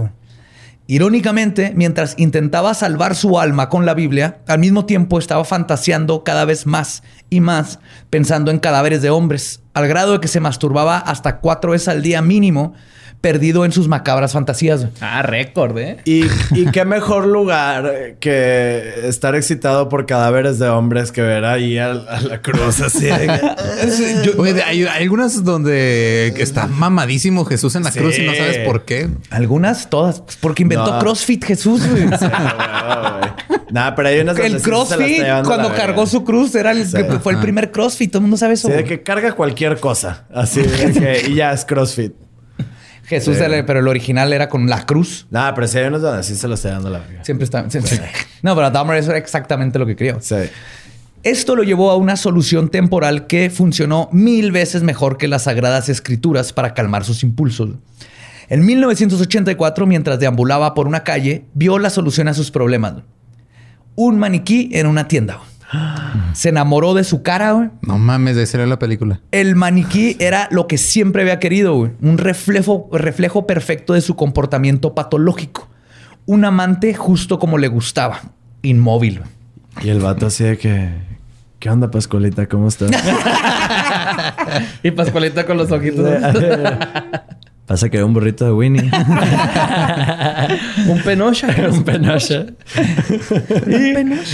Como dijo él mismo, y cito, me entrené a mí mismo para ver a las personas como objetos de deseo y no como personas. Entonces, ese maniquí era como algo, algo que le iba a funcionar. Así que Dahmer teorizó que eso le podría ayudar a saciar sus necesidades. Así que entró a la tienda, se escondió hasta que cerraron, luego secuestró el maniquí metiéndole una bolsa de dormir y se lo llevó a su casa. Pasó semanas experimentando con su nuevo boy toy. güey. Como Bigfoot, ¿no? Bigfoot también agarró un güey así. Ah, sí, un cosa se lo llevó, pero Dahmer se llevó un batito de plástico. Él, él platicaba con él, lo vestía, lo maquillaba, güey, lo desvestía y pues se venía arriba de él. Era lo que más le encantaba, venirse arriba de él. Eso lo haces con un Ken, tenía un Ken. Tamaño real. Tamaño Tamaño real. real. Y sin agujeros. Sí. Bueno, que Pues no tenía pene. No, no, tenía pene. Traen calzón, ¿no? No, igual que Barbie, trae como marcada una línea, pero no Trae tiene pene. marcada una línea, sí, no tiene pene. Pero su sex doll se fue de su vida cuando su abuelita lo encontró, irónicamente en el closet. Ah. Ok, ok. Ahí es donde escondes tus maniquís. Sí. Y Dahmer decidió deshacerse de su maniquí, no porque la abuela le dijera algo. La abuela también estaba, sabía que su nieto era gay y no, no había ningún problema. De hecho, este nunca lo cuestionó. Se deshizo de él porque sintió tanta vergüenza que decidió que lo mejor era terminar con la relación. Entonces le dio más bien vergüenza Lo que la cortó, abuelita. Lo, él lo cortó. y se Cortó el maniquí. Literal. Literal, ¿ah? Sí, sí, sí. Dijo, te voy a blanquear tus huesos Sí. en cloro. Y lo deshizo. Sí, tenemos que hablar. Sí. ¿Es en serio? No, no me vas a contestar. ¿Estás tan serio? Estaría con madre que sacara una película así, güey, de un vato que se enamora de un maniquí. Sí, ya. Sí, hay Ya una- existe. Ya dije, pero era, ajá, pero era maniquí que se convertía en mujer. Pero pues con que saquen maniquí luna, 2, que sea Dahmer con así. el maniquí. Ajá, o sea, sí era un maniquí que se- tenía vida de repente. Era como Toy Story para adultos. Era un maniquí que le mordió un ser humano y entonces en la luna llena se convertía en ser humano. Ok, que, Crepúsculo 6. Güey, hay una canción de un vato súper setentera, güey, que se llama Sandro de América. Ah, Sandro, Sí, ¿cómo no? Que se enamoró del maniquí. Hay una canción Ah, de pues. Dahmer debe haber inspirado. Este momento de su vida fue relativamente bueno para Dahmer. Había dejado de pistear un tanto, consiguió un trabajo en la fábrica de chocolates, Ambrosia. Con De Charlie. Willy Wonka. Sí. Jeffrey Dahmer. Jeffrey Dahmer. Jeffrey Dahmer. Jeffrey Dahmer. Desmembrando conejitos de chocolate. Sí. Ay, ese Chocolates anatómicamente correctos, güey. Sí, de hecho duró hasta que lo agarraron, duró en la fábrica de Sí, chocolate. duró hasta que se convirtió en una bola azul gigante, en un blueberry. Se, se fue volando. Entonces decía que este fue el mejor año de su vida porque descubrió, consiguió un trabajo en la fábrica de chocolates Ambrosia y luego descubrió los baños gay. Los, ba- los famosos bathhouses de los 70s, 80, bueno, que es casi 80s. güey. Un Comen- saludo a todos los que me he topado por ahí. Comenzó a tomar el camión casi a diario para ir a Milwaukee a visitar al distrito gay donde frecuentaba los bares, pero carente de cualquier habilidad social, se dedicaba a tomar solo en la barra. Y luego decidía regresar a casa ya hasta su madre de borracho. Pero cuando lo hacía, frotaba sus genitales contra el cuerpo de hombres que se topaba en la calle. Algo que se conoce, palabra nueva, como froteurismo. Froteurismo. Como el frotage, froteurismo, como voyerismo Palabra con nueva para frotage. Para nuestros escuchas, güey. fronterismo, güey, yo lo practico desde que tengo 12. ¿Qué? Pero En la- en cooperativa de la secundaria, bien, Con un primo, todo ¿Qué bien. ole? O sea, era Ah. entre familia, todo bien. Él iba a un sauna llamado Club Baths, el club baños. Era otro de los lugares que le encantaba frecuentar y este espacio se convertiría en su primer coto de casa. Club Baths tenía un bar, café, televisiones, sauna, jacuzzi, lounge, cuartos privados. Obvio. Obviamente. Ah, no mames, güey. Está en vergas, güey. Güey, está verguísima, güey. O sea, no he ido a ese. Investígame si sigue abierto. Pero- Tiene, tiene así una fuente lubricante, güey, y una biblioteca con los clásicos de... Una fuente de lubricante. Es que es increíble, y güey. mojas tu brocheta, ¿va? güey? ¡Tu broche! Sí, ¿no? Güey, esos lugares son como Disney gay, Disgay, ¿sabes? O sea, Disgaylandia. Disgaylandia, güey. O sea, es de que tú puedes estar en bolas, güey, pidiéndote unos clamatos en una barra y después decir, tú, Joto, me gustas, ven. Y, y vas a un cuarto Buffet. privado. Y es más, ni siquiera tienes que ir al cuarto privado, puede ser ahí mismo. ¿Sacas? Pero, tiene- no pierdas si tiempo, tienes- Ese mismo sacas. No, y pero si, metes y si tienes pudor. Sí. Y hay columpios y la verga, güey. Ah, Sí, no, verga, hay un chingo. columpios de- sexuales, no columpio de No, sí, columpios quinceañera. sexuales, no, columpios sexuales, Yo me imaginaba sí. así en bolas. En el, de hecho, me gusta más la idea de estar en bolas en un columpio yéndole de quinceañera. Fíjate, Pone que en un columpio sí, en un sube y baja no. Ahí sí me daría miedo. ah, sí. Porque se te rompe No, el yo, himen. yo- yo llegué a putazos horribles. Era el clásico que tu amigo brincaba y luego te ponías un putazo. en el Esos güeyes que hacían esa mamá, váyanse a la verga, Sí, güey. si tú fuiste una de esas personas, Vete una a la verga, güey. No, a mí sí y me arrepiéntete y háblale. Y vete a la verga, güey. Güey, es que no, cuando caes, güey, y se siente la vibración Ajá. del tubo, güey. Así, Así no, pero el Sí, problema era cuando chido. Y lo yo gordito. se iba para arriba y lo tiras para enfrente y te pegas con el manubrio en los Es huevos y luego todo. te soltaban y Tú me estás describiendo el paraíso. o sea, eso era cómo me di cuenta que yo era gay, ¿sabes? O sea, Ay, güey. Bueno, pues todo esto hermoso del, del Club Pats, güey, obviamente Dahmer lo desaprovechó por completo porque era un inadaptado social. Cuando lograba ligar, su necesidad de tener control total lo llevaba a molestarse cuando se le pedía cualquier reciprocidad. ok. Él, él quería a alguien que no hablara, Que no, no se moviera, nada. que no hiciera nada, güey. Así que decidió... Senador, senador regio. Ah, ya te entiendo. Un saludo para Samuel. Este, muerta voy a quedar. Es que como ya dije lo de la cocaína y multimedios. Ya. Pues ya me vale verga todo. Ya el otro son extras, Sí. Eh, Al rato que trabaja en multimedios, yo les digo que no. Así que Dahmer decidió que la mejor manera de conseguir lo que quería era usando Halcyon o Trisolam, que es un medicamento hipnótico que favorece el sueño y generalmente se usa para el tratamiento de pacientes con insomnio. Mm, De hecho, Dahmer convenció a su doctor de que se lo recetara e inmediatamente comentó, comenzó a intentar drogar a los que visitaban a Club Baths. Y el doctor se lo, o sea, iba dos veces a la semana por su prescripción y el doctor le seguía llenando, así que órale, toma, Simón, Simón. Le- también el doctor le valió verga, güey.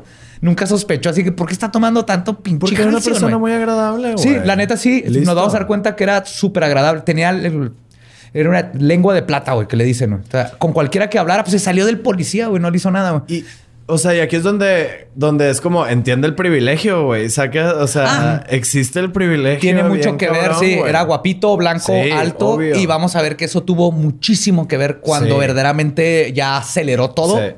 Era el privilegio y, su, y que era inteligente para abusar de ese privilegio. Y ya lo veremos, güey. Pues Dahmer ponía el Halcyon en el pisto y después de que su víctima se lo tomaba y comenzaba a sentirse sol- somnio- soñoliento, se lo llevaba a uno de los cuartos privados donde abusaba de ellos. No pasó mucho tiempo en que los comensales lo reportaran, pero no fue hasta que se le pasó la mano y le ocasionó una sobredosis a una de sus víctimas No, que lo dejó en coma, que el Club Bats le retiró Uf, su lo- membresía. dejó güey. en coma y este güey se excitó más. Dijo, ahora Sí. sí de plano va a durar dormido unos días. ¿Eh? No, es que lo, o sea, lo abusó de él y luego lo dejó y después nunca despertó. O sea, Ah, lo dejó en coma de esta verga. de usted. Sacas coma. ¡Ey, despierta! Oye, hay que ser respetuosos también cuando Pero hablan, al ¿no? chile está bien pendejo, güey. Porque, o sea, neta, güey. Este, la gente de la comunidad, güey. Somos bien chilos, güey. Sacas. Entonces es de que, oye, ¿sabes qué? A mí me prende que te hagas el muerto. Y es de que, va, va, va, va, va, va, va, nada más. Va a No haber alguien verga, que le guste, sí. Claro, no hay Pero es que. Dahmer no, eh, no podía hacer eso. O sea, Es no que no podía socializaba, decirlo, ¿no? ¿no? No socializaba. Ya. Por eso, por eso dicen que tal vez tenía Asperger's o algo que de plano no podía, güey. O sea, era un vato así como. ¿Qué pedo? Y tú le podías decir, oye, güey, a mí me encanta hacerme el muerto y que me hagas lo que quieras. Y va a ser así como que, ah, ok.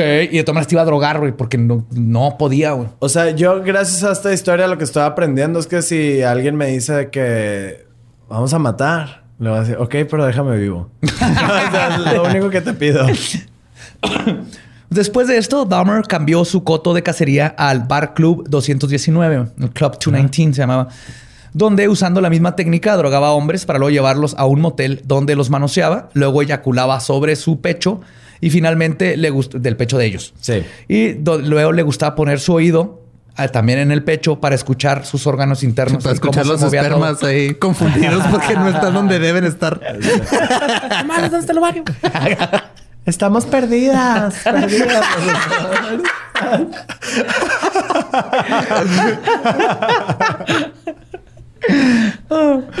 El problema de todo esto es que la fantasía de Dahmer provenía... El problema de todo esto es que mata. Todavía no mataba a nadie, güey. Ok. Ya había matado a uno. Ya había matado. Ya había matado Pero a uno no es ninguno, entonces, hasta que lleve y, dos. Y dos es la mitad, entonces. Sí, no, no, no, Cacho, no tienes idea. O sea, apenas estaba empezando a describir este monstruo, güey. Es Ok, de los peores, güey. El problema con todo esto es que la fantasía de Dahmer provenía de una necesidad de compañía. Toda su vida había sentido un rechazo de su madre depresiva, su padre ausente y hasta su maniquí lo había abandonado. sí, güey. Los dedos. Güey, si te deja tu maniquí, te agüitas, güey. El maniquí es el que, en el que Hasta un confiabas. objeto inanimado te, Te deja. dejó, güey. O sea, ponte a pensar que eso le afectó a cierta manera a Dahmer, güey. O sea, ya tenía... Tengo un maniquí, pero tuve que dejar porque le dio vergüenza que la abuelita supiera que tenía un maniquí en el closet, güey. Entonces, Dahmer necesitaba un hombre que no fuera a despertar después de que se le pasara el efecto de la droga. Y más importante que eso, una pareja que no lo fuera a abandonar nunca. La solución de su impedimento le llegó una mañana mientras desayunaba con la abuela y leía el periódico. Cuando vio la sección de los obituarios, se le vino la magnífica idea de aplicar una Ed Gein, o Ed Gein, perdón, y simplemente robarse un cadáver fresco del cementerio.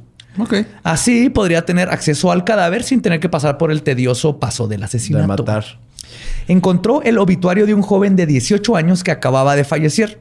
Fue al funeral para ver dónde estaba ubicada la tumba y decidió llevar a cabo esta misión clandestina. Se escabulló de su casa en la noche y armado con una pala llegó al cementerio. Encontró la tumba y al poco tiempo se dio cuenta que era imposible cavar en el suelo congelado de Milwaukee. Pero Jeffrey Dahmer era un hombre persistente y no iba a dejar que este contratiempo lo detuviera. Ahí fue por un pico al Home Depot. y- Sí, vale madre. Con un encendedor derritiendo Sí, la yo- yo tierra, quiero güey. Ah, chingue su y madre, masturbándose güey. con la otra Sí, mano, güey. la Con un soplete, güey. Sí, Con que esté caliente todo el pedo, güey. Digo, él no iba a dejar que este contratiempo lo detuviera. Y pues además, ya cuando cruzas la línea de intento de robo de cadáver con la intención de necrofiliarlo, güey, no hay muchas cosas que te puedan detener en la vida, güey. Eh, el tránsito. Por No, ejemplo. pero- Sí, güey. Que tu no- abuelita te tuerza. Que tu abuelita. Pero no sé si sabían este pedo, güey. Lin May. Lil May. Ajá. Ella Ese- estaba muerta y salió. ¿Es un cadáver? No, No, güey. Se robó el cadáver de su esposo, güey. Y durmió con él tres semanas, güey. Hasta que su mamá se dio cuenta y pues también como que le dio vergüenza que su mamá la haya torcido. Cochina. Y esto lo cuenta en el documental de Bellas de Noche, güey. No mames, qué güey. ¿es Sí, la morra se robó. O sea, ella estaba casada con, con su esposo chino. Y Con estaba, Mr. Dice, yo lo amaba, güey. con Con Mr. Pimosh. con Jonás. Con Jonás, Jonás. Este... Sí, güey, estaba tan, dice, yo estaba tan enamorada de mi esposo que me lo robé y durmió conmigo. Eso no, es, eso no es amor. Eso se llama patología, güey. Eso está bien. Que eso es cárcel, güey. Pues- de hecho, es un delito, güey. Bueno, el punto es que no se iba a dejar que lo detuvieran a güey. Entonces dijo, me voy a robar una morgue. Pero, como mencionó an- mencioné antes, su falta de experiencia y aptitud criminal fue un deterrente para que completara este plan. Porque dijo, va a haber guardias y es más pedo. Y de hecho, los largos periodos de enfriamiento entre crímenes de Dahmer, nueve años, por ejemplo, entre su primer asesinato de, de Hicks y el segundo que pasaría, eran simplemente porque no era un criminal sofisticado y tenía miedo. Así de fácil. En una entrevista, Dahmer dijo a un reportero que, y cito, no tenía una oportunidad para expresar completamente lo que quería hacer. No había una posibilidad física para poder hacerlo y por eso no lo hacía. Así de fácil. En otras palabras, Antes tener este, es que, es creer en ti mismo, ¿no? sí, no, Dahmer no creía en el mismo para nada. O sea, si hubiera existido un coach motivacional, güey, chingan a hubiera todos, valido madre este pedo, güey. Acá el Carlos Muñoz de que un águila de venta. Dahmer, tú puedes, róbate ese cuerpo, Dahmer, róbatelo. Pero pendejeando Sí. todo el momento. Ok. En otras palabras, el miedo de no poder esconder la escena del crimen, el pánico del proceso de matar y que lo atraparan es lo que en cierta manera detuvo a Dahmer de cometer aún más asesinatos de lo que cometió. Pero sus dementes deseos estaban lejos de ser aplacados. En una ocasión, cuando lo visitó su hermano David, fue este, tuvieron que compartir cama y Dahmer no pudo contener sus impulsos e intentó, intentó ver si podía pasar algo. Lo, lo acarició, digamos, sexualmente. Con su hermano. Con, ¿Con su David? hermano, con David. David en chinga lo pateó, le dijo qué chingado está pasando y este, pues lo bateó más rápido que Negan a Gale. ¿sí? Ah, sí se pasa. eh, los que entendieron ese chiste. Tuvieron que dejar de haber visto The Walking Dead hace como seis temporadas. Hashtag.com. Sí, pero sí, se intentó hacer algo con su hermano de que quería. Ah, güey. sí. Eso está mal. Muy Yo- mal. Yo mínimo era mi medio hermano. No era mi hermano completo, güey. Tu madre, güey. El, el 6 de septiembre de 1986 visitó el río. Kinnick. Sí, es el que. K-I-N-N-I-C-K-I-N-N-I-C. Que es mejor conocido como el río Caca. O sea, KK. Sí. Ajá, Porque nadie puede pronunciar kini, kini, kini, kik. Y no fue tres porque no aventaban cuerpos de negros ahí. Sí, faltaba Sí, sí, uno, No, fue tres- no fueron tres porque era Wisconsin, no Alabama. Alguien andaba de la caca en ese río. seguro. Ahí fue arrestado por estar ebrio en público y masturbarse en frente de dos niños de 12 años. Los cargos por este acto eran serios y lo que hizo era considerado un crimen sexual en el estado de Wisconsin, lo que le podría traer varios años de cárcel. Su explicación de lo que sucedió fue de que estaba pedo, fue a mear y como vio que no había nadie, pues aprovechó para masturbarse porque estaba estresado. Y en eso los dos pequeños niños de 12 años desgraciadamente se tomaron, se toparon con él. Ay, ¿Se tomaron qué? no, se toparon con él batiendo la víbora cíclope de los pantalones. Los niños. ah, Sí. Tomaron los Víbora niños. cíclope. Yo los aventé y ellos se lo tomaron. Yo los aventé ellos Pero lo cacharon. que dijo, yo, me- yo estaba dándole a la víbora cíclope, le estaba batiendo y pues pobrecitos se lo vieron. No era mi intención oficial que vieran esa- esa- ese acto. Y era martes, güey. O sea, de que no me jodan. Pues como la policía no sabía de su anterior incidente de comportamiento lascivo en público porque no quedó como algo sexual, decidieron darle una condena suspendida de un año donde tendría que ir a tomar terapia. La doctora Rosen, una de las psiquiatras que examinó a Dahmer, puso en su reporte, y cito, no me queda la duda en este momento que tiene un desorden de personalidad esquizoide que podría llegar a mostrar fuertes tendencias paranoicas. Definitivamente es spooky. Spooky. Escalofriante, güey. Esa fue su definición de Dahmer. He def- he's definitely spooky. Mi cliente me da miedo. Ajá, Así. básicamente. Uy, uy, uy, uy. Aguas. Spooky en mi idioma significa Sí, que, otra que cosa. profesional. El estar en libertad condicional no fue un deterrente para que Dahmer continuara su incesante búsqueda por su Ultimate Boy Toy. Uno de carne y hueso que pudiera diseccionar y con el que pudiera revivir la excitación que sintió con su primer asesinato. Y la oportunidad que estaba esperando se presentó a meses de su arresto en el río Cacao. En la mañana del 5 de septiembre de 1987, Dahmer acompañó a Abue Dahmer a misa y ayudó con las tareas de la casa como buen nieto. Los padres y la abuela de Dahmer sabían de su arresto, pero logró convencerlos de que no era tan serio y todo había sido un malentendido. Esa noche fue al club 219, donde después de unos tragos consiguió el valor de acercarse y sacarle plática a Steve Tuomi, de 25 años. Le ofreció un trago que contenía Halcyon e, igual que con las ocasiones anteriores, se llevó a Steve al Hotel Ambassador. Después de que Steve perdió la conciencia, Dahmer abusó sexualmente de él. Luego, Dahmer declaró que su plan era hacer lo que hacía siempre, abusar de Steve y luego irse. También declaró que hizo lo que siempre hacía, luego que se quedó dormido, igual que todo, pero cuando despertó Steve estaba muerto y no recuerda qué fue lo que pasó. Sea verdad o no que le dio un blackout cuando asesinó a Steve, lo que sí sabemos es que lo que pasó es que en un punto Dahmer golpeó a Steve tan brutalmente con sus propias manos que le colapsó el pecho, le rompió todos los huesos del pecho y le dejó un hueco. La golpiza fue tan salvaje que las manos de Dahmer estaban completamente negras de moretones por la fuerza tan desmesurada con la que atacó a Steve. Cuando Dahmer se despertó a la horripilante escena de Steve con el pecho hundido y sangre en la boca, se paniqueó. No porque mató a alguien, sino porque le entró el miedo de que lo fueran a atrapar. Hijo, ¿me está bajando? Ay. ¿Se puede? Así. Y aquí es donde dices, güey, le recomendaron tomar terapia, güey. A esa gente se le recomienda tomar cloro para que se muera la verga ya, tipo... O sea... Apenas empieza, güey. Cuando le da miedo que lo fueran a atrapar, hizo lo que cualquier otra persona hubiera hecho en esta situación. primero lo primero, güey. Se tomó una taza de café para poder pensar y controlar la cruda, güey. Metió el cuerpo de Steve al closet, salió del cuarto y puso el letrerito de no molestar. Ah, evidentemente, Sí, güey. Bajó al lobby, salió por la puerta principal y se dirigió al Grand Avenue Mall, donde compró una maleta tamaño me tengo que deshacer de un cadáver. Eh, Tiene una maleta tamaño... ¿Cómo de qué tamaño? ¿Para qué la necesita? 1.80, güero de ojos verdes. Más o menos. ah, sí, miren, nos acaba de llegar una hermosa Louis Vuitton. Sí. Si te la muestro. Porque viene del ambasador, ¿no? Tiene que ser una maleta cara. Pues fue y compró su maleta con llantitas. Obvio. Regresó al hotel y pensó que tendría que descuartizar el cuerpo en la tina, pero se dio cuenta que había escogido una maleta apropiada para cargar el cuerpo humano. O sea, sí le cupo. Completo. Que sabía doblar humanos. güey. No, de hecho, este, forzó el cuerpo de Steve y él sabía, estaba trabajando rápido porque sabía que venía el rigor mortis. Ok. Y su plan fracasaría si, se- si si entraba en rigor mortis el cuerpo. Salió de nuevo, ahora con su maleta, güey. Louis Vuitton, tamaño... Oye, le habló a una mucama para que se sentara en la maleta mientras se Ay, me ayuda, güey. No, porque había tomado un curso de Marie Kondo y así que ya sabía doblar perfectamente los cuerpos, güey. Así. Mari. Deshazte, deshazte de lo que no te da alegría. Y todavía le dejó un cachito, ¿no, güey? Acá para- Un cachito cantó. Pero quieran que sepa que a pesar del crimen que cometió ahí, Jeffrey Dahmer no se robó las toallas porque eso no se hace. No se- Eso no se Ya no hace. cabían, güey. No. pues salió de nuevo ahora con el cuerpo, pidió un taxi y se fue a casa de su abuela. Abue Dahmer estaba dormida cuando llegó su nieto favorito y Dahmer pudo entrar hasta su cuarto en el sótano con una maleta sin que ella se diera cuenta. güey. Como niño chiquito en la mañana de Navidad, Dahmer no se aguantó para abrir su regalo.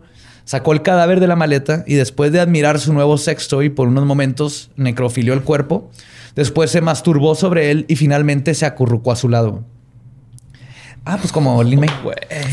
Sí, sí, sí. sí. Regresó el cuerpo de Steve a la maleta, güey, donde estuvo descomponiéndose por una semana hasta que decidió que tenía que deshacerse la evidencia porque olía bien culero. Descuartizó el cuerpo comenzando con abrir el abdomen para remover los órganos internos.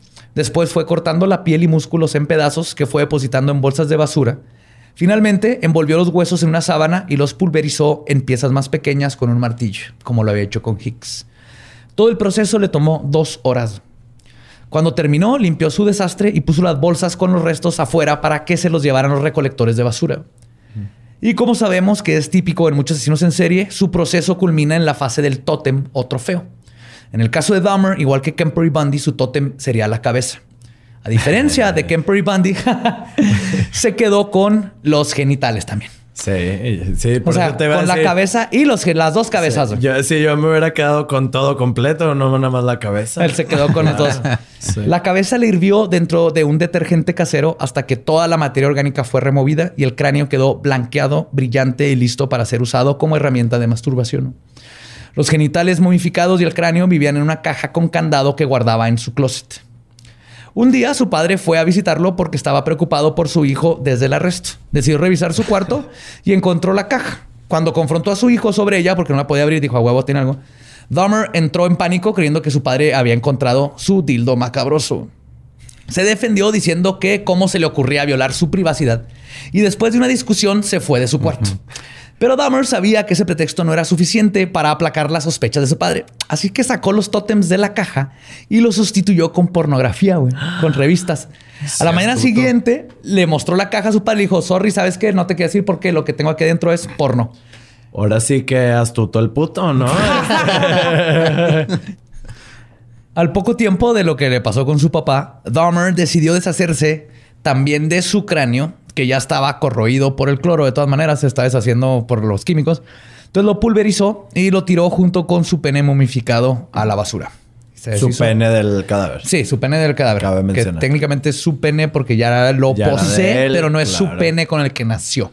Es- Y técnicamente no es su pene porque le pertenecía a alguien más. Y Alguien para mí, más. el pene de alguien más sigue perteneciéndole a la otra persona que esté muerta porque no le dio su permiso de quedarse con su pene. Tú, si, tú- si yo te dono Ah, mi pene, güey. tío Cacho, cuando me muera quiero que te quedes con mi pene, ahí sí Nah. ya el pene es tuyo, güey. No, no tienes razón, güey, porque es como la metáfora del árbol de mangos. O sea, si el árbol está plantado de un lado, pero crece para el otro y los mangos están del otro lado, ¿de quién son los mangos, güey? Del que se los coge. Del que se los coge, güey. ¿Y qué hacía Jeffrey Dahmer? Ajá. Se los coge. Sí, les eyaculas arriba y ya Y son listo, tuyos, güey. son tus mangos. Son mis Pero- mangos. pero- Oye, si no a mi mango, pues ya les eyaculé a todos. Sí. Llévatelos si quieres. Pero lo, lo- lo tenía como disecado, güey. O Sí, momificado. Sí.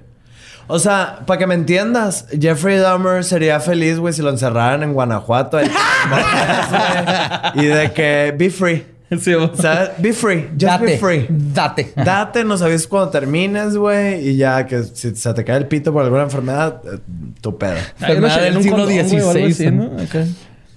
Para que no, no te queden restos adentro o No sé cómo Eso es funciona lo que un más pedo te muerto, preocupa, güey. güey. Sí, la neta, Sí, eso es lo que güey. más te preocupa. Que El se- condón. Eh, güey. No, el, no el- es o sea, embarazarla meterme- a la momia o qué pedo. Güey, no estás pensando en... Se te O va sea, a con la meter- momia sí lo vas a usar, pero ya vas a ser papá, güey. ¿Qué pedo? Es que, güey, es, es lo, es lo que yo hago cuando yo duermo con condón, güey, para no embarazar al vato de mis sueños, güey.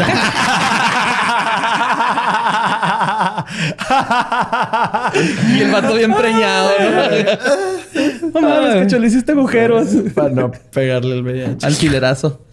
No, pero una enfermedad en tu pelo es lo de menos que te debe preocupar con No, una momia, eh, o sea, yo lo que me Se refiero te es va de a que... embrujar el huevo, güey. No, yo lo que me refiero es de que si el güey tenía pues actividad con el pene, pues se lo metía por el recto, ¿no, güey? No, Entonces, no, no, no, no, no, no, nada no, más no era, usaba. era apreciación. Era más. verlo y cuando lo veía recordaba y se masturbaba. Ajá. Ya, no, ya, no, ya. no. Ah, era apreciación. con el muerto. No, no había irrumación o cosas como Arre, Kemper. arre, no, arre. el, el- al ver y recordar es- era como su pornografía. O sea, Ajá. al verlo le recordaba la Sí, la situación y con eso se fantasía. Sí, masturbaba. güey, es que se quedan con los calzones. Este güey se queda con el cráneo, güey. Sí, haz de cuenta. Ajá.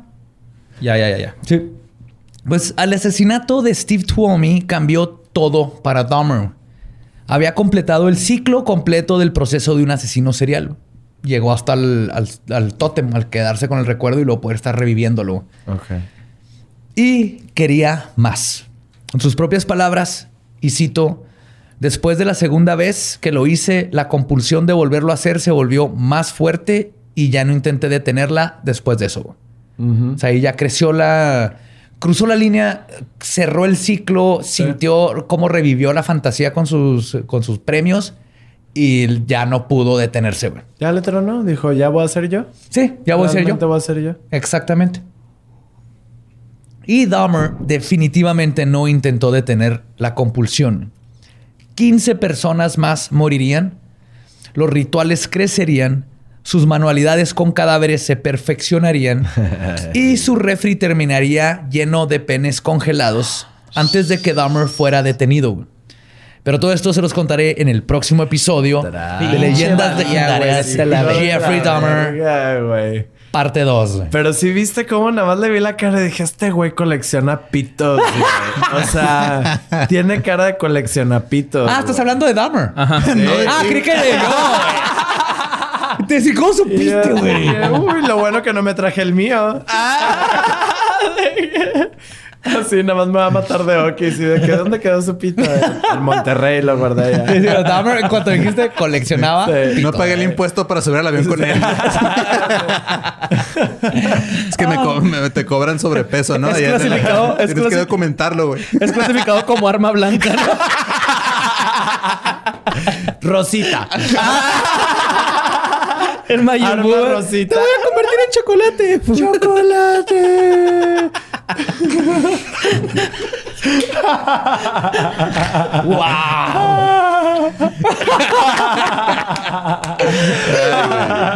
Pues bueno, esa fue la primera parte de Jeffrey Dahmer. Motherfucker. La segunda se va a poner. Si creen que esto, si sientes que esto estuvo hardcore, todavía apenas está empezando, La está segunda- descubriéndose. La segunda se va a poner dura. O sea, ese es un Jeffrey puberto a, a lo que todo lo que hizo. Sí, o sea, aquí está, aquí descubrió que le gustó este pedo, güey. Entonces Jeffrey no va a parar, como todos hicieron en serie, de tratar de perfeccionar. Y si ya vieron dónde empieza su retorcida mente, obviamente lo va a llevar a grados de depravación que ni él mismo sabía que podía llegar. Y por eso es el caníbal de Milwaukee. Y por eso es de las personas más depravadas y enfermas que ha conocido el mundo. Y el Jeffrey Dahmer. Entonces, acabamos de ver. Este es el preámbulo. Spoiler alert. Caníbal. de Milwaukee. Lo acabas de decir. Sí. No, eso, eso es lo relax, güey. Ah, bueno. Sí, güey. Caníbal. bueno. ah, no, no han inventado términos para las cosas que hizo Jeffrey Dahmer. güey. No mames. Sí, güey. ¿Cómo no le inventaron a sus amigos en la prepa? Él hizo un Dahmer. Ah, hizo Dahmer. Durf. Durf. Así que muchísimas gracias por eh, escucharnos aquí en Leyendas Legendarias. Soy Cacho. Pero te has pasado bien en la primera parte de Dahmer y nos veremos en la segunda parte. Me de la estoy pasando muy bien y wow, qué increíble, güey. Ya quiero que sea mañana. Sí, digo que sabía Para ti que es mañana, para ellos es una semana. güey. Imagínate, güey, si yo ya quiero que sea mañana. Te dije, ya tenía planeado todo el mes y cuando coincidió las fechas dije, te tocó así el episodio perfecto. Ya. Aparte que es dos partes, es de los más Es de- interesantes. es de ¿no? maricones, sí, obvio. A los gays solo nos importan las cosas gays. Bueno, ya me tengo que ir. me, voy, me voy a ir a comer mi, mi penuche de, de- de Winnie, güey. Voy a abrir un restaurante que se va a llamar Penuchtitlán. Va a ser un centro turístico. Penuchtitlán. Pues recuerden que nos pueden seguir en todos lados como arroba leyendas podcast. También me encuentran como arroba ningún Eduardo. A mí me encuentran con Mario López Capi. Cacho Canto, gracias. Eh, a mí como Elba Diablo y pues este Serafín Desmembrado. Nuestro cuento se ha acabado.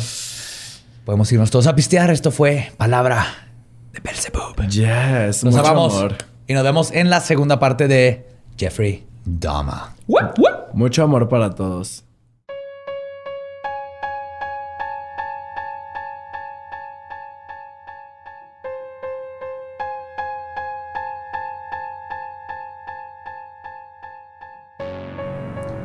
Y esa fue la primera parte de Jeffrey Dahmer, el caníbal de Milwaukee. Espero les haya gustado porque la segunda parte solo se va a poner peor y más depravado. Peor y o mejor. Y, y más, ajá, peor en el mejor sentido de la palabra para leyendas legendarias. Así que el próximo miércoles ¡mua! vamos a concluir Agosto Asesino y les va a gustar muchísimo. Estoy segurísimo. Eh, espero que sí. Este, nos estuvieron ahí mandando también eh, que en Delicias, aquí en el estado de Chihuahua, Ajá. está La tierra de Ed Maverick. la tierra de Ed Maverick, ahí por donde están las, las fuentes de qué? Fuentes- De Ortiz. Fuentes de Ortiz, por ahí. Y donde hacen los Levi's, ¿no? O los... Unos pantalones hacen por ahí. Algo así. Este anda un ave no identificada sobrevolando la ciudad. Ok. Algunos dicen que es Mothman, Ajá. pero hay, o sea, Hay un pero. Hay un pero y es el pero es de que hay imágenes y hay video. Oh my God. No sé si lo viste. No. Ok. Vi, vi la imagen de quien obviamente era el güey de Death Note. Shinigami de Death Note. sí. No, el, el video este, se ve todavía más increíble, eh, pero lo voy a... Lo, mira, te lo voy a enseñar aquí así y lo voy a poner para que lo vean todos ahí. Al en- mismo tiempo. Ajá. Ok. eh, Forma humanoide. yo ya había visto ese video antes. Ese es un papalote de dragón. En Mothman no tiene cola y no tiene alas de murciélago. Es que la- o sea, eh, la- el artículo original no dice que es Mothman. La gente vio esto y dijo, ah, huevo, es Mothman porque es un- una especie de humanoide con alas. Ajá. Entonces la gente empezó a decirnos que era Mothman. Eh, aquí el, la noticia tal cual de, de, de cortesía de tiempo.com.mx. Ah, sí. Uf. No mames, ¿Cómo bien reconocido ese medio, güey. Yo de Sí, güey. pendejo dando mi opinión. Che, Carmen güey. Aristegui es una pendeja al lado de esos Hubieras güeyes, empezado por el medio. Dice, en las primeras imágenes se puede ver a un ave semejante a un águila. Sin embargo, ¿De qué pinche tipo de águilas conoce este editor? pues, las águilas este, Con alas murciélagos. de sí. murciélago. Las mur- águilas. murciélagos. like an eagle. es una águila que la mordió un vampiro y, Ajá, Simón. y de noche tiene Sí, que sin embargo, sangre. compartieron otra con algo que parece ser una forma humanoide, mientras que en el video se- que se ve. eh, perdón, dice, mientras que en el video se ve, observa una figura semejante a un dragón. Es que no es lo mismo ver que observar, borre. Es como escuchar y oír. Ajá. El usuario que compartió el material asegura que la policía recibió reportes ciudadanos sobre algo sospechoso que volaba y se postraba en un poste de luz. Ajá. Sin embargo, no encontraron nada hasta varias horas después que se volvió a presentar el fenómeno. Señalaron que las autoridades no publicaron los videos completos y aseguran que la información es verídica, que los avistamientos ocurrieron en el cruce de las avenidas Agricultura y del Parque. Hasta el momento se desconoce la veracidad de la En las, información. en las dos principales avenidas. Ajá, Agricultura y del Parque. Que sí, es básicamente el- el- su forma es- de- a, a un lado de donde están las vacas y el parque. No, el, donde El está maíz. el algodón y Ya. el parque. el parque. Entonces, estas imágenes este, salieron de un güey que las puso en Facebook. Y luego alguien reportó que un güey puso estas imágenes en Facebook. Ok, claro. Entonces no hay absolutamente nada que Una pueda coherencia. indicar que esto es verídico. No. Pero gracias por mandar 200 veces la nota al grupo de fans de Sí. legendarias por momentos.